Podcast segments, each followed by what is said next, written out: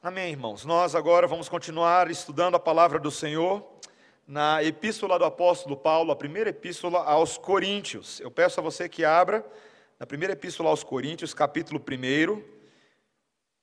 Na semana passada, nós ah, explicamos que estamos ah, justamente nos versículos 18 a 31, mas dividimos esse sermão em duas partes. Na semana passada fizemos os versículos 18 até o versículo 25. Hoje nós nos concentraremos do versículo 26 até o final do capítulo, mas para que nós tenhamos contexto, eu vou ler de novo do 18 até o 31, para que você possa se situar e acompanhar melhor a exposição da palavra.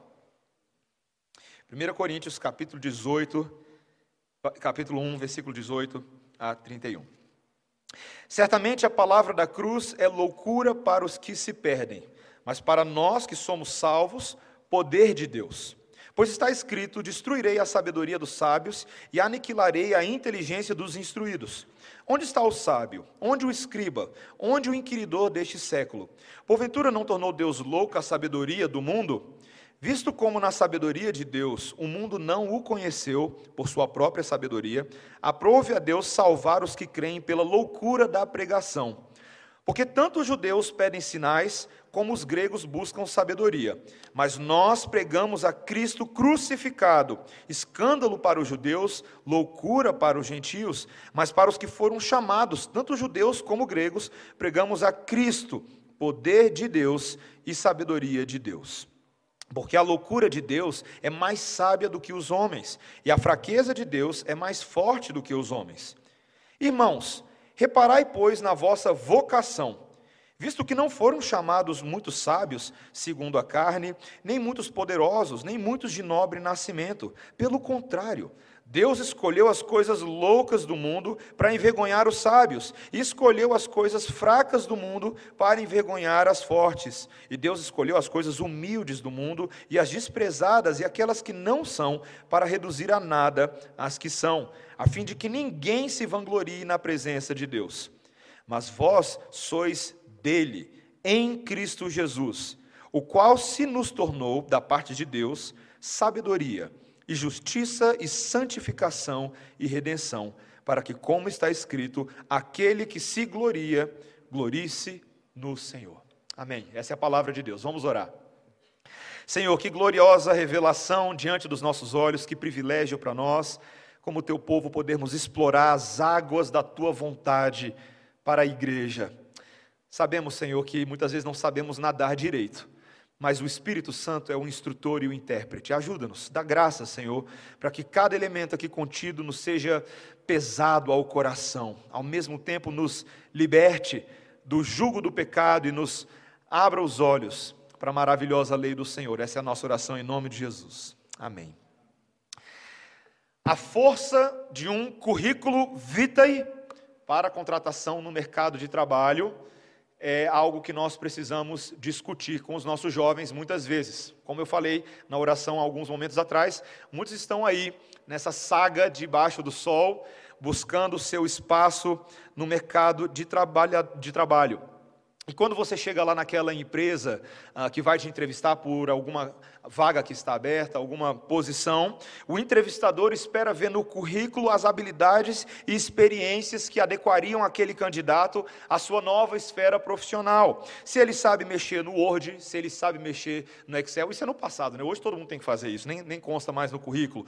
Ah, mas se ele sabe falar inglês, se ele fala espanhol, se ele já, ele já fez estágio enquanto estava na faculdade, quantas empresas ele já trabalhou e adquiriu ah, experiência.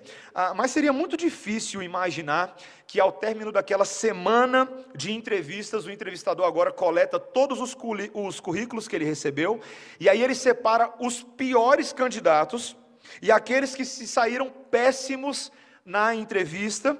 Agora ele se dirige ao diretor da empresa com aqueles currículos debaixo do braço e diz a ele: essa é exatamente a equipe que você precisa contratar para sua empresa ser bem sucedida. Não faz nenhum sentido isso, né? Nem, nenhuma empresa na crise brasileira sai do buraco com uma equipe de perdedores. O que, que você acha que o diretor dessa empresa diria ao entrevistador ali dos recursos humanos? Você é louco, né? São que você não é, louco. Mas é interessante, meus irmãos, quando nós olhamos para esse texto de hoje, nós vemos um Deus que inverte a lógica dos homens na formação da sua igreja, ao tomar para si desse mundo de perdidos e perdedores, aqueles que de fato são desprezíveis, aquilo que é totalmente impensado aos olhos dos homens. E assim Deus nos ensina por meio desse texto mais a respeito do seu caráter louco, da sua lógica invertida, de como a sua misericórdia nos constrange, mas como a sua salvação é tão bela e tão acessível às coisas loucas do mundo. Esse texto nos ensina esse padrão do Senhor e nos encoraja, como igreja, a abraçarmos esse padrão. Ele vai mostrar para a gente aqui, o apóstolo Paulo, de três maneiras essa sistemática de Deus, a forma como ele faz. Primeiro, quem ele chamou. Depois, qual o objetivo de ter chamado essas pessoas. E em terceiro lugar, como ele chamou essas pessoas. Quem ele chamou, qual o objetivo de ter chamado elas e como ele chamou. Primeiro, quem ele chamou. Nós falamos na semana passada que a pregação da cruz de Cristo era loucura para esses ouvintes da igreja de Corinto, uma igreja que possuía tantos judeus, mas muitos gregos também. Os judeus achavam escandalosa a ideia de um Messias crucificado, de um restaurador de Israel que foi para uma cruz como um criminoso. Já a sabedoria dos gregos não privilegiava necessariamente o conteúdo dessas verdades, pelo contrário, eles estavam mais interessados na demonstração de retórica, na demonstração de habilidade na fala. Lembra que nós falamos sobre isso? E ainda assim o apóstolo Paulo afirma aquela sua tese: ainda que a palavra da, da, da cruz seja loucura para os que se perdem, para nós que somos salvos, ela é o que? O poder de Deus poder de Deus, tanto para judeus quanto para gregos, para aqueles que são salvos, o poder da morte e da ressurreição de Cristo em favor do pecador. Então, Paulo passa a mostrar, a partir agora desse versículo 26, que não foi só a pregação que ele estava trazendo que era algo louco, mas as próprias pessoas que eram transformados, transformadas por essa pregação, era algo que seria impensado. Então, ele, a primeira coisa que ele pede aqui no versículo 26 é que os coríntios façam uma análise do seu próprio grupo, da sua própria igreja. Veja o que ele diz no versículo 26, acompanhem comigo. Irmãos, reparai, pois, na vossa vocação, visto que não foram chamados muitos sábios segundo a carne, nem muitos poderosos, nem muitos de nobre nascimento. A vocação da qual ah, Paulo está falando aqui não é somente aquela, aquela vocação, aquele chamado da pregação geral que nós estamos falando. Nós estamos falando da vocação espiritual, que eles foram chamados por Deus à salvação, capturados por Deus à salvação. Então ele fala para os coríntios: dá uma olhada para a sua igreja. Olha quem são os salvos na sua igreja. A que classe social eles pertencem? Que tipo de gente está na sua igreja? E se eles olhassem, eles perceberiam que a maior parte deles veio das classes mais baixas da sociedade. A grande massa de cristãos que se converteram como resultado da obra missionária de Paulo naquela região, em Corinto, era composta em sua maioria por escravos, homens livres, gente simples e gente humilde. Inclusive um comentarista chamado Barclay, ele cita os escritos de Celso de, uh, do ano 78, mil, uh, 178 depois de Cristo, e, e, Celso, que era um observador da cultura e da história, ele escreveu particularmente os cristãos da seguinte forma: Nós os vemos em suas próprias casas, os que vestiam lã, sapateiros e lavandeiros, as pessoas com menos instrução e as pessoas mais vulgares, vulgares no sentido de serem comuns, as mais ordinárias. Desse modo, o que Paulo está falando é que não são muitos sábios, ou seja, os amantes da sabedoria e da compreensão humana que eram os crentes, nem os poderosos, ou seja, aqueles, os principais, os notáveis das autoridades que aceitaram a Cristo, nem os nobres ou aquelas pessoas das classes mais altas, classe A, classe B de Corinto que se submeteram a Cristo. A massa era outra. E essa adesão ao evangelho dessas pessoas de posição social mais baixa era uma loucura aos olhos dos filósofos da Grécia. Como Paulo enfatiza três vezes nesses versículos 27 e 28. Veja o que ele diz: Deus escolheu as coisas loucas do mundo, aqueles homens incultos. Depois ele diz: Ele escolheu as coisas fracas do mundo. E depois no versículo 28, Deus escolheu as coisas humildes do mundo e as desprezadas e aquelas que não são. Ah, talvez você, se você se lembrar de como que ah, os judeus olhavam para os próprios gentios, eles eram tratados como aqueles da, da pior espécie. E se você era gentil e você era pobre, aí a coisa ficava feia, né? Você era tratado como, eles literalmente eram chamados de cachorros pelos judeus. Um gentil pobre. Era exatamente essa forma.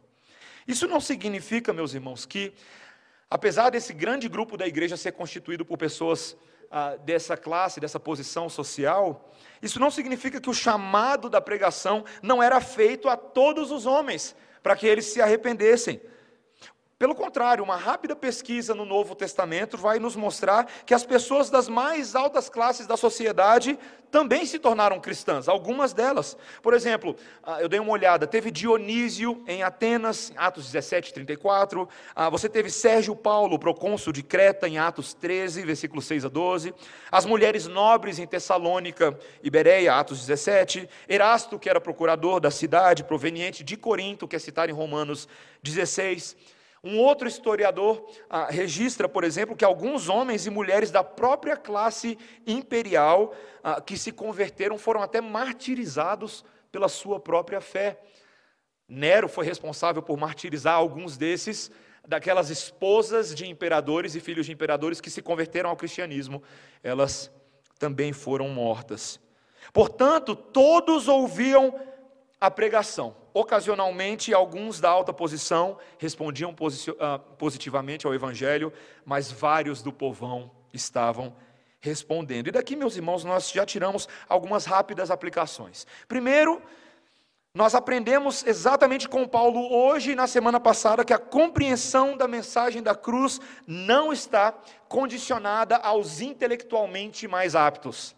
Aqueles que foram às grandes escolas, que nasceram nos berços de ouro ou nas cidades privilegiadas. Pelo contrário, o Evangelho é para todos. Por um lado, nós não estamos afirmando ah, que ele é somente para os ricos ou iluminados, mas por outro lado também, e aqui vem um alerta importante, nós não estamos afirmando uma espécie de evangelho dos pobres. Você entende o que eu estou falando? Ah, no início do século passado, um movimento muito forte surgiu nos Estados Unidos chamado o Evangelho Social, the Social Gospel. E a ideia era de que agora o, evangelho, o verdadeiro evangelho de Cristo só faria sentido se ele fosse um evangelho que mudaria a vida social das massas e os seus problemas, seus problemas sociais, financeiros, econômicos, suas crises.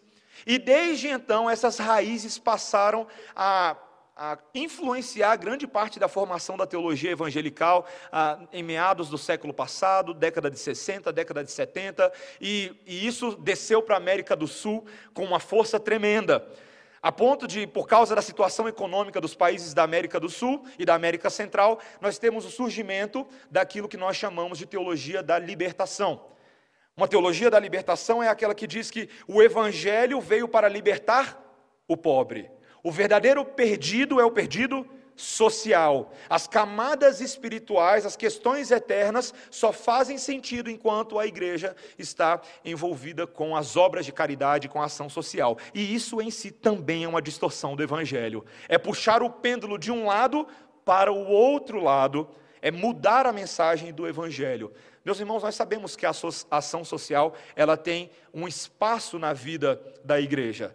Mas esse espaço só existe como consequência do verdadeiro evangelho pregado, não como substituto do evangelho. Você entendeu essa diferença? Você entendeu essa dinâmica? Então, o que o apóstolo Paulo está nos mostrando é que naquilo que diz respeito à pregação do evangelho, eu não prego somente para os necessitados. E eu também não prego só para os bambambãs, eu prego a todos. Queridos, Deus tem vocacionado a sua igreja para compartilhar o evangelho a todo tipo de gente em todo lugar. Você já parou para pensar que hoje o emprego que você tem ou os espaços que você ocupa como estudante, como trabalhador, são o local onde Deus te colocou para naquele lugar testemunhar o evangelho a aquelas pessoas? São aquelas pessoas que vão ouvir por meio dos seus lábios e enxergar por meio das suas atitudes a Cristo. Cristo em você. E essa é uma vocação da igreja. Uma vocação para a qual eu e você não temos o direito de escolher quem vai e quem não vai ouvir. Você, no seu dia a dia, tem muitas pessoas que passam pela sua história. Tem o porteiro do seu prédio, tem o ascensorista do trabalho, tem a menina que prepara a refeição, tem o seu colega de trabalho, tem o seu chefe. Tem aqueles mais importantes que andam no Uber e aqueles menos importantes. Todos eles são ouvidos que devem ouvir a mensagem do Evangelho por meio da sua vida. E nós devemos ser capazes de aprender a dimensão dessa pregação de Paulo, que pregou a judeus, gregos e a toda sorte de gente indistintamente. Essa é a primeira coisa que nós precisamos ver: que Deus não está necessariamente condicionado a chamar as pessoas importantes e nobres, mas Ele chama também os humildes. Mas para que que Deus chamou essas pessoas. Qual que era o propósito de Deus, em segundo lugar, em tentar nos mostrar a seleção desse conjunto de pessoas peculiares na igreja de Corinto? Talvez o mais impressionante do que Paulo tenha falado para nós até esse momento é perceber não somente quem foi escolhido, mas quem escolheu. Veja que Paulo deixa bem claro para nós, e acompanhe comigo novamente, no versículo 26, o que ele diz: Irmãos, reparai, pois, na vossa vocação, visto que não foram chamados muitos sábios, segundo a carne, nem muitos poderosos, nem muitos de nobre nascimento. Pelo contrário, Deus escolheu as coisas loucas do mundo para envergonhar os sábios, e escolheu as coisas fracas do mundo para envergonhar as fortes, e Deus escolheu as coisas humildes do mundo e as desprezadas e aquelas que não são, para reduzir a nada as que são. Percebeu? Quem está agindo espiritualmente por trás dos bastidores por meio da pregação de Paulo é quem? Deus. Não é Paulo que está escolhendo, percebeu? É Deus quem soberanamente está operando a sua salvação, e se me permite dizer, a sua eleição, a sua predestinação, por meio da pregação de Paulo. É tão comum quando nós falamos sobre Deus escolhendo pessoas, as pessoas já começam a, a se mexer no banco aí, né? Porque esse assunto da predestinação, que tem ah, ganhado notoriedade cada vez mais à medida que as pessoas vão se chegando a uma teologia mais reformada, num primeiro momento ele é motivo de controvérsia. Talvez você que é calvinista da jaula hoje, você já esteve do lado de fora dessa jaula um dia brigando com quem estava dentro, não é verdade? Tentando de todas as formas mostrar como esse negócio de predestinação é a coisa mais insana de se afirmar a respeito de Deus, de que Deus escolhe pessoas e o livre-arbítrio, pastor. Onde está o livre-arbítrio? Claro, meus irmãos, que ainda que haja controvérsia na nossa cabeça, na nossa lógica de entender como isso é possível, e isso acaba causando consternação em muitos irmãos em Cristo. Aquilo que nós estamos falando sobre o processo da escolha soberana de Deus é tão somente o que a Bíblia prega de Gênesis a Apocalipse. Essa é a verdade inevitável e inescapável de que os caminhos dos homens neste mundo estão traçados e pré-determinados pelo Deus que escolhe todas as coisas antes da fundação do mundo.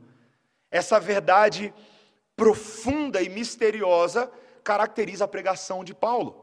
Quando ele diz, por exemplo, em outra epístola, em Efésios capítulo 1, versículos 3 a 5, Bendito Deus e Pai de nosso Senhor Jesus Cristo, que nos escolheu nele, antes da fundação do mundo, para sermos santos e irrepreensíveis perante Ele, e em amor nos predestinou para Ele, para a adoção de filho, filhos, por meio de Jesus Cristo, segundo o beneplácito da Sua vontade. A palavra bonita é essa, né? Beneplácito. Uma, um, uma misteriosa bondade de Deus com relação ao propósito da eleição. A eleição de Deus é tão profunda, meus irmãos, e tão, ah, tão veterotestamentária quanto neotestamentária, é tanto do Antigo Testamento quanto do Novo Testamento, que o sábio de Provérbios, no capítulo 16, afirma: O Senhor fez tudo para um fim, sim, até o ímpio para o dia do mal. Você lembra de Judas? O filho da perdição, prometido em Salmos? Isso é um mistério para nós. O Senhor Jesus Cristo, em João 13, versículo 18, diz: Não falo de todos vós, eu conheço aqueles que eu escolhi. Veja que claramente, meus irmãos, esse, essa predestinação misteriosa de Deus acompanha as coisas que nos parecem ordinárias neste mundo. Porém, antes que você ache que esse assunto é algo a rapidamente você evitar assim que terminar o sermão, eu vou apagar isso da minha cabeça. Lembre-se que o que Paulo está tentando nos mostrar não é uma ótica negativa sobre a predestinação, pelo contrário, é a ótica extremamente positiva de tudo que Paulo está tentando nos explicar. Essa doutrina da graça, que foi enfatizada na reforma protestante por João Calvino e vários dos reformadores, enfatiza que, na verdade, a eleição ela é incondicional. Para quem já ouviu falar da tulipa, né, aquela fórmula do calvinismo, a segunda letrinha, o U, significa unconditional election, eleição incondicional. De que Deus predestina pessoas sim, mas não por nenhum mérito que elas tenham. Pelo contrário, Deus se utiliza dos seus próprios critérios que fogem completamente à lógica de justiça dos homens. Essa verdade fica ainda mais ressaltada positivamente aqui, meus irmãos, quando nós nos lembramos como que as conversões aconteciam no livro de Atos. Quando, por exemplo, a, a Paulo, Pedro e vários dos apóstolos, diante do desafio de pregar o evangelho aos gentios, começaram aos poucos formar discípulos em meio aos gentios.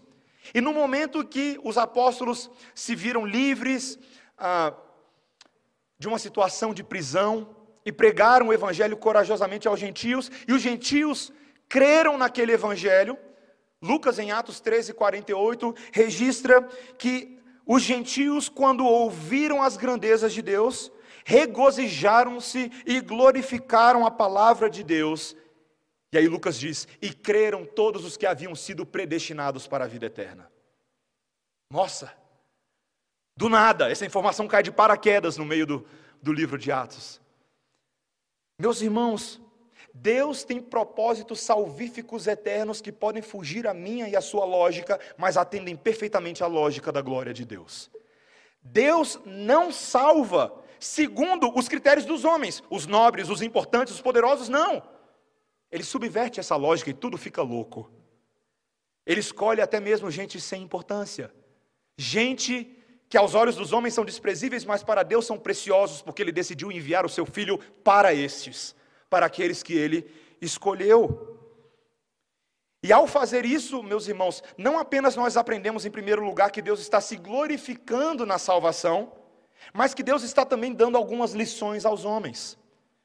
A primeira coisa que esse texto nos mostra nessa sessão é que Deus deseja envergonhar os sábios do mundo. Olha o que ele diz no versículo 27. Deus escolheu as coisas loucas do mundo para fazer o quê? Envergonhar os sábios. E escolheu as coisas fracas do mundo para o quê? Envergonhar os fortes. E Deus escolheu as coisas humildes do mundo e as desprezadas e aquelas que não são, para o quê? Para reduzir a nada aquelas que são. Deus deseja ensinar uma lição aos poderosos deste mundo de que a lógica do aperfeiçoamento humano, que os humanistas deste século tantas vezes propõem, passa longe da lógica de Deus da salvação. No primeiro século da igreja, uma das grandes heresias que atacou o povo de Deus e ameaçou a pregação da verdadeira fé, aquilo que foi conhecida como gnosticismo. E a apologética cristã, a defesa da fé cristã dos primeiros pais da fé, teve que lidar muito com os gnósticos. E os gnósticos afirmavam, entre outras coisas, que a salvação vinha através de uma iluminação particular. Que alguns poucos iluminados seriam capazes de alcançar e galgar as esferas superiores do conhecimento de Deus, e somente esses poucos poderiam então entrar em contato com a plenitude do divino. Era isso que os gnósticos afirmavam.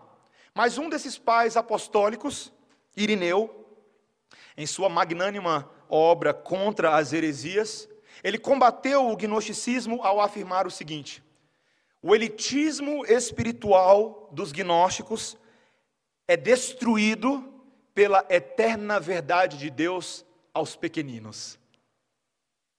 Os gnósticos se acham tão grandiosos, tão importantes, e o Senhor Jesus Cristo vira e fala: Vinde a mim os pequeninos, porque dos tais é o reino dos céus. Explodiu a cabeça dos gnósticos. Eles não sabem o que fazer com isso. Quando os pequenos são os salvos, quando os pequenos são iluminados, quando os pequenos podem plenamente gozar da aliança e da vida do Senhor, é a prova de que os ditos entendedores não são assim tão entendedores. Pelo contrário, eles ficam com cara de tacho, eles coçam o cucuruto e eles consultam as suas fórmulas. Onde foi que eu errei no cálculo? Eles ficam com cara de bocó, bobos. Deus humilha os soberbos. Meus irmãos, quando nós vemos o crescimento da igreja ao longo da história e a maneira como nós olhamos para nós mesmos, quem nós somos como igreja, nossas histórias individuais, nós começamos a perceber que Deus tem um jeito doido de salvar pessoas, não é verdade? Como é que você veio parar aqui hoje à noite? Coça a cabeça aí. Que história maluca Deus construiu, que aos seus olhos é torta, mas para ele é retinha. Que história maluca Deus escreveu para você estar sentado aqui hoje à noite? Já parou para pensar nisso? O mundo diz que se você não der os passos certinhos na construção da sua própria vida, você não vai alcançar o sucesso. Deus joga essa fórmula pela janela e escreve cada história maluca que produz glória para o nome dele. Amém? Isso nos dá esperança, não dá? Não te dá uma grande esperança que você está aqui hoje, não porque você é tão bom e iluminado, mas porque de alguma maneira a providência divina na sua vida foi te cercando, te encaminhando, fecha a porta aqui e abre uma outra ali. E de repente você pode adorar o Senhor da glória nessa noite. Isso não é uma bênção? Isso não é uma alegria? Isso também nos ensina, meus irmãos, em segundo lugar, dentro desse segundo ponto, que não somente Deus está humilhando os soberbos, mas ao fazer isso, Ele está cumprindo promessas que há muito tempo, desde o passado, haveriam de consolar o coração do povo de Deus. Promessas de que um dia a justiça de Deus em favor do seu povo prevaleceria. De que essa, esse padrão de inversão em que os altos seriam humilhados e os baixos seriam exaltados, um dia seria a lógica da salvação plena de Deus. E nós lemos hoje a oração de Ana no nossa, na nossa leitura bíblica alternada. Aquela mulher que, no seu, na sua condição natural, não tinha condição de ter filhos, ela era estéril, mas o Senhor foi favorável com a estéril. E qual foi o cântico de Ana? Aquela que consagrou o seu pequeno Samuel. No cântico dela, no cântico de gratidão de Ana, ela exalta a eleição de Deus e a inversão dos papéis. Ela diz: os arcos dos fortes estão quebrados e os fracos estão cingidos de força. Os que eram fartos se alugam por pão, e deixam de ter fome os que eram famintos. Até a estéreo teve sete filhos, e a que tinha muitos filhos enfraquece. O Senhor empobrece, o Senhor enriquece, abate e também exalta. Viu? Deus faz isso. Aqueles que se acham demais, ele abaixa a bola. Aqueles que reconhecem que não são nada, ele frequentemente os exalta em Cristo Jesus. Em Isaías 61, nós lemos, nós lemos que essa era exatamente a obra que o Senhor Jesus Cristo, o Messias que viria, haveria de estabelecer. O Espírito do Senhor Deus está sobre mim, porque o Senhor me ungiu para pregar as boas novas aos mansos, enviou-me a restaurar os contritos de coração, a proclamar liberdade aos cativos e a abertura de prisão aos presos. Maria, quando recebeu a notícia de que daria luz ao pequeno Jesus, plagiou Ana. E no cântico de Maria, o Magnificat, ela afirma: depôs dos tronos os poderosos e elevou os humildes. Quando Jesus interage com seus ouvintes, em João 9,39, ele diz: Eu vim a este mundo para juízo, a fim de que os que vêm não vejam mais, e os que não vêm possam ver. Você percebe? Para que, que Deus faz isso, meus irmãos? Paulo nos dá a resposta no versículo 29, veja comigo. A fim de que ninguém se vanglorie na presença de Deus. O sarrafo subiu um pouco. Antes a gente estava pensando que a, a, questão era a seguinte, né? Os loucos e pequenos falando: é mesmo, chegou a hora da nossa vingança. Viu seus fortões? Meu pai vai bater em vocês. Mas não. Paulo diz que o sarrafo é mais alto. Ninguém vai se vangloriar. Ninguém, nem o que se acha forte e nem o fraco. Ninguém se vanglorie na presença de Deus. Toda ocasião para jactância, para o orgulho, é retirada. Isso lembra, meus irmãos, que nós, de fato e de verdade, na nossa condição natural, nós não temos direito diante de Deus absolutamente nada, nada. É aquela cena de duas crianças brigando dentro do carro, dois meninos brigando dentro do carro, em lágrimas um com o outro e tentando apresentar a causa ao pai. Eu peguei esse lugar primeiro. E aí cada um começa a mostrar os seus argumentos, né? É a mesma tese, argumentos, tribunal está aberto. O pai tentando dirigir na viagem e os dois, tá, tá, tá, tá, tá. Até que ele vira para trás, já não aguentando mais, e o que, que ele diz? Silêncio! Todos pecaram e estão destituídos da glória de Deus. Já imaginou um pai soltar uma dessa? mas é o que o nosso Pai nos solta. Todos pecaram e destituídos estão da glória de Deus. Romanos 3, 23. Não há nenhum justo sequer, ninguém que busque a Deus, ninguém que mereça absolutamente nada, porque até os loucos são originalmente fracos e pecadores.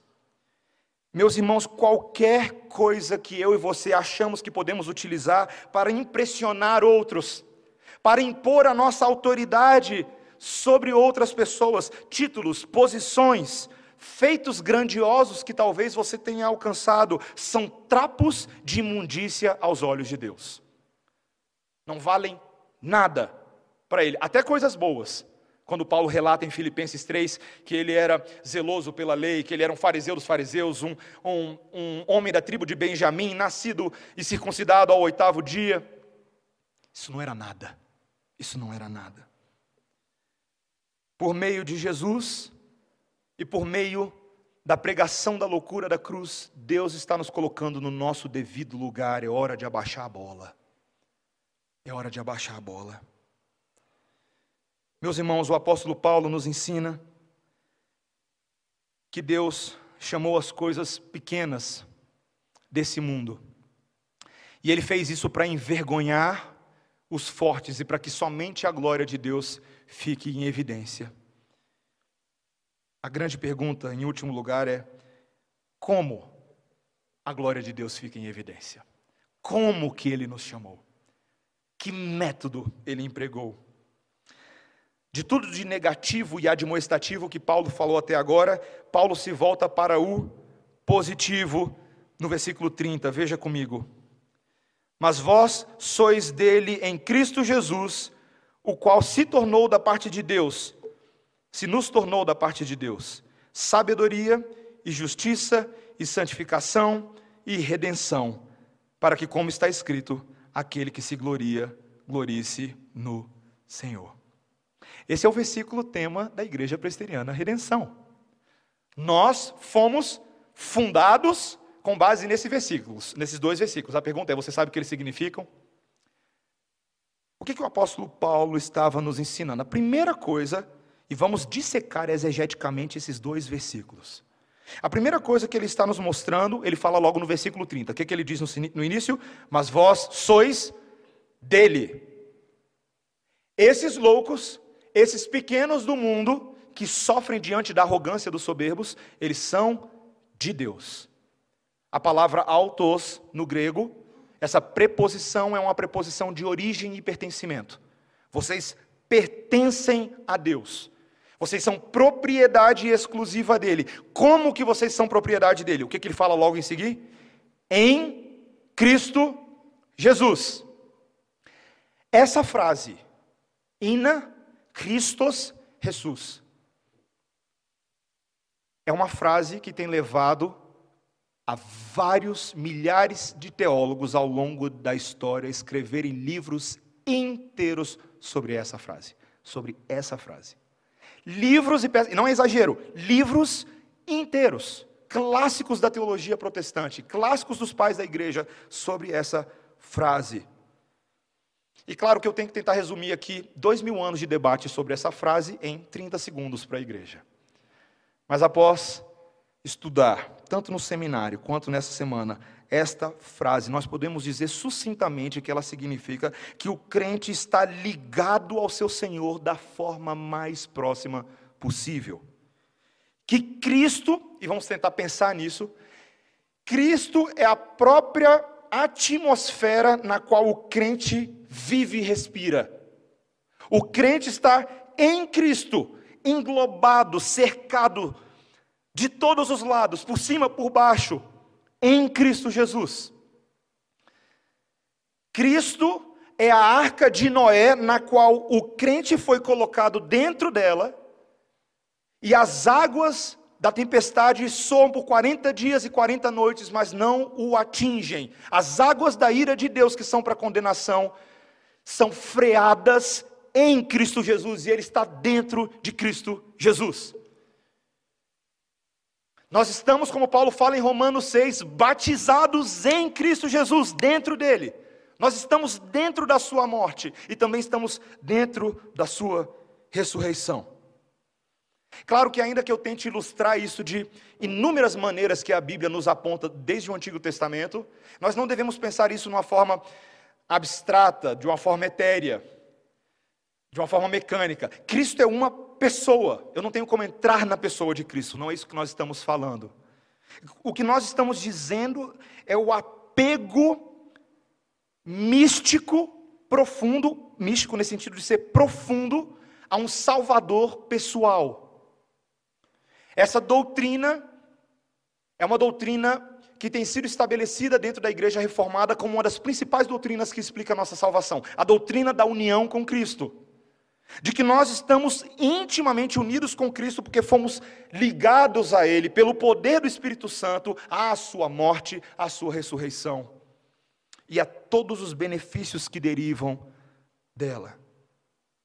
Estar em Cristo, como um outro comentarista coloca, não é somente estar dentro dele num sentido pessoal, mas também num sentido corporativo. Se estamos ligados a Cristo, que é a videira, também estamos ligados a todos os outros galhos ceivados dessa videira. Ou seja, estamos intimamente ligados a todo o corpo de Cristo que se espalha sobre a face da terra.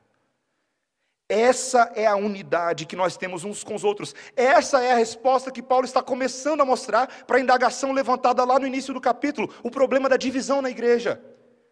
Vocês não podem ser divididos. Por que, Coríntios? Por que Igreja Redenção? Porque a seiva que alimenta aquele galho é a mesma seiva que te alimenta. É a seiva do sangue de Jesus. Vocês estão intimamente ligados uns aos outros.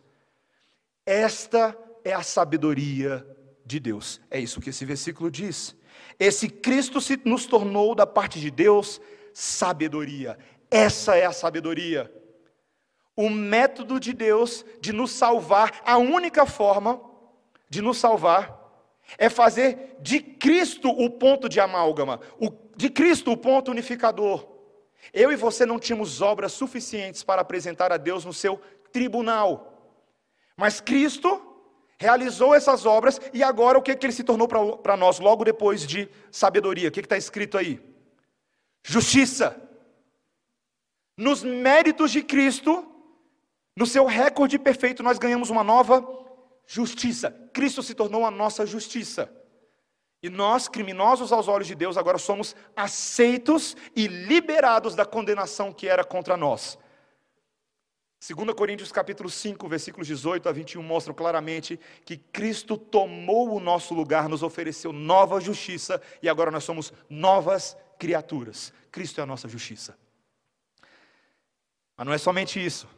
Não é somente que lá atrás ele realizou uma obra boa. Cristo continua realizando uma obra em nós, porque ele não é somente a nossa justiça, ele também é o que no versículo? A nossa santificação a obra perfeita de Cristo, o exemplo dado por Ele, a maneira como Ele não cedeu a nenhuma tentação, se tornam hoje os moldes e o caminho que nós seguimos. Nós olhamos para a vida de Cristo e falamos, queremos viver exatamente assim, porque viver assim é a forma que Deus quer, é a forma agradável. Como podemos fazer isso? No poder de Cristo. Esse poder que é transferido a nós pelo Espírito Santo de Deus e nos dá força, coragem para vivermos como Cristo nesse mundo. Se Ele foi santo e se santificou por nós, nós podemos nos santificar para a glória de Deus. Mas não é somente isso. Cristo também é o que? A nossa, o que está escrito aí? Redenção, sabedoria, justificação, justiça, santificação e redenção. Como eu gosto desse nome. Meus irmãos, redenção é uma palavra forte. Redenção, essa palavra grega aí contida, é a palavra que era utilizada para falar de resgate. O relacionamento que agora uma pessoa que era escrava, que estava sob o jugo de um senhor, sobre um contrato de vida devedor àquele senhor, é o relacionamento que ela passa a ter agora com a sociedade no momento que ela foi resgatada. O preço do escravo foi pago. Muitos desses escravos se tornavam escravos para pagarem as dívidas que por acaso eles contraíam com um desses senhores. Agora alguém vem e paga essa dívida, assina-se uma carta de alforria, e aquela altíssima dívida que comprometeria aquele homem ou mulher ou família por anos da sua vida, foi liberada. Ele está livre. Eu e você estávamos em dívida com o Senhor, sob os cuidados de Satanás, o príncipe das trevas, filhos da desobediência debaixo da ira de Deus. Jesus Cristo, com a sua vida, com a sua santidade, com a sua justiça, ele veio e pagou a dívida. Ele pagou a dívida. Uma dívida que eu e você jamais teríamos dinheiro para pagar, mesmo que trabalhássemos todos os dias da nossa vida e da próxima. O Senhor Jesus Cristo pagou. Ele pagou. E nós fomos redimidos. Essa é a sabedoria de Deus. Gregos não conheciam, judeus rejeitavam, mas a grande história e verdadeira história que importa nesse mundo é a história da sabedoria de Deus. Eu e você nascemos em pecado. Jesus Cristo, a vida, veio, Ele nos justificou, Ele nos santificou, Ele nos redimiu e Ele haverá de nos glorificar. A ordo salutis, a ordem da salvação que os reformadores escreveram, a ordem, a cadeia de ouro de Romanos 8, 30. Aquele que predestinou é aquele que chamou Aquele que chamou é aquele que justificou, aquele que justificou é aquele que glorificou. Deus cuida do processo todinho. Ninguém poderia se salvar se o Senhor não pegasse as coisas loucas desse mundo com a força da sua mão, transferisse, ela, transferisse as coisas loucas das trevas para a eternidade. E é com base nisso, meus irmãos, que Paulo encerra citando o Antigo Testamento. O último versículo 31 é uma citação do nosso chamado adoração do culto dessa noite, Jeremias 9, 23 a 24, quando ele disse: Para que, como está escrito, aquele que se gloria, glorie-se no Senhor. Ele é a nossa identidade. Seu sacrifício por nós se tornou a nossa identidade. E no passado, meus irmãos, Jeremias, o profeta, estava profetizando contra um grupo de homens que se achavam tão bons por serem justos aos seus próprios olhos. E assim como Jeremias afirmou, Paulo afirma: aquele que se gloria, glorie-se no Senhor. A palavra Iavé, o Deus da aliança, o grande eu sou. Você percebe o que Paulo está fazendo?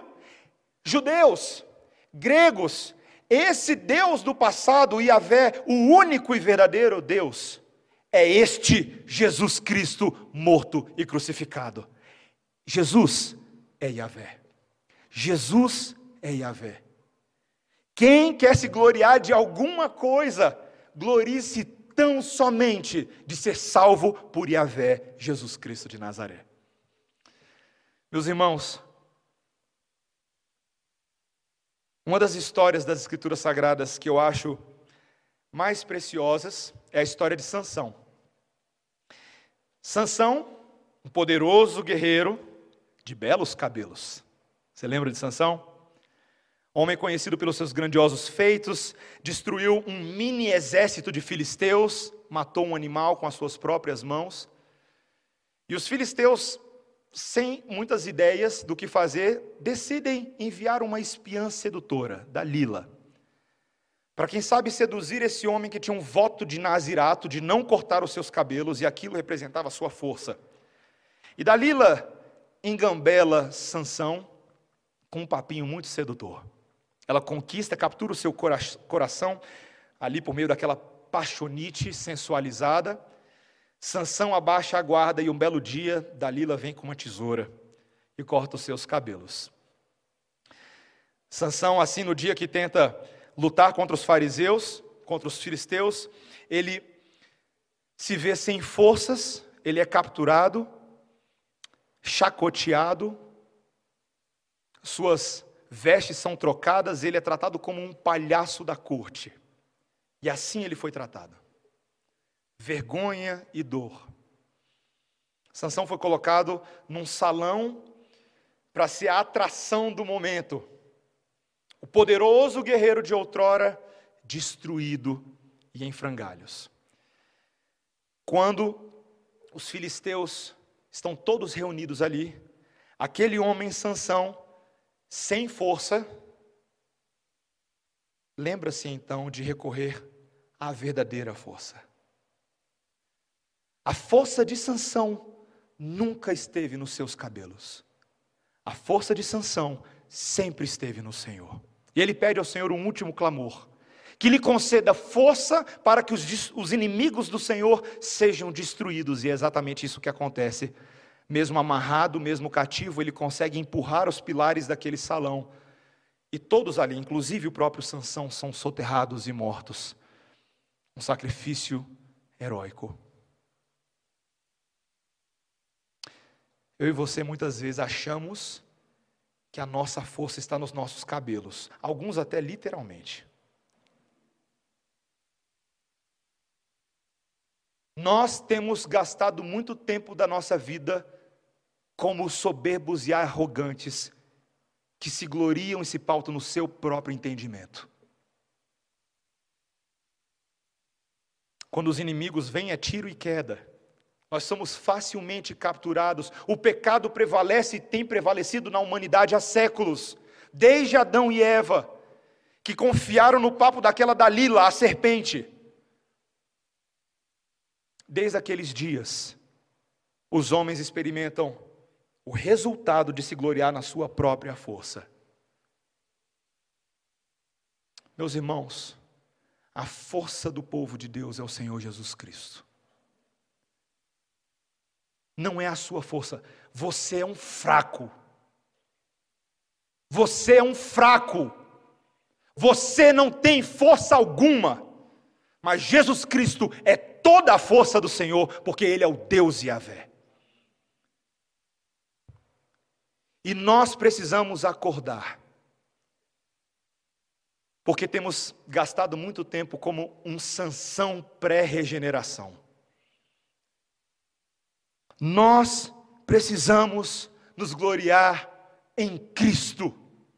Urgentemente, mesmo nós que somos salvos por Ele, precisamos nos lembrar que dele vem toda a nossa justiça, não do mundo. Toda a aceitação que nós precisamos é tão somente a de Deus, não a reputação dos homens. O método, o estilo de vida que Deus quer para mim e para você é a santidade de Jesus Cristo, não o estilo de vida do mundão. Porque o Senhor Jesus Cristo pagou o preço do resgate. Eu e você não temos mais direito sobre a nossa própria vida, porque as nossas algemas agora pertencem a Jesus. Nós somos dele em Cristo Jesus. E meus irmãos, ainda que talvez isso possa parecer duro na minha admoestação, para para pensar no benefício do que eu estou falando. Você já parou para pensar? Como é que é o seu currículo vitae? Se eu pegar o seu currículo vitae espiritual aqui agora e der uma olhadinha, ele é péssimo. Ele é pífio. Ninguém te contrata e tu sabe disso muito bem. Só tem um currículo pior que o teu, o meu. É feio. É feio.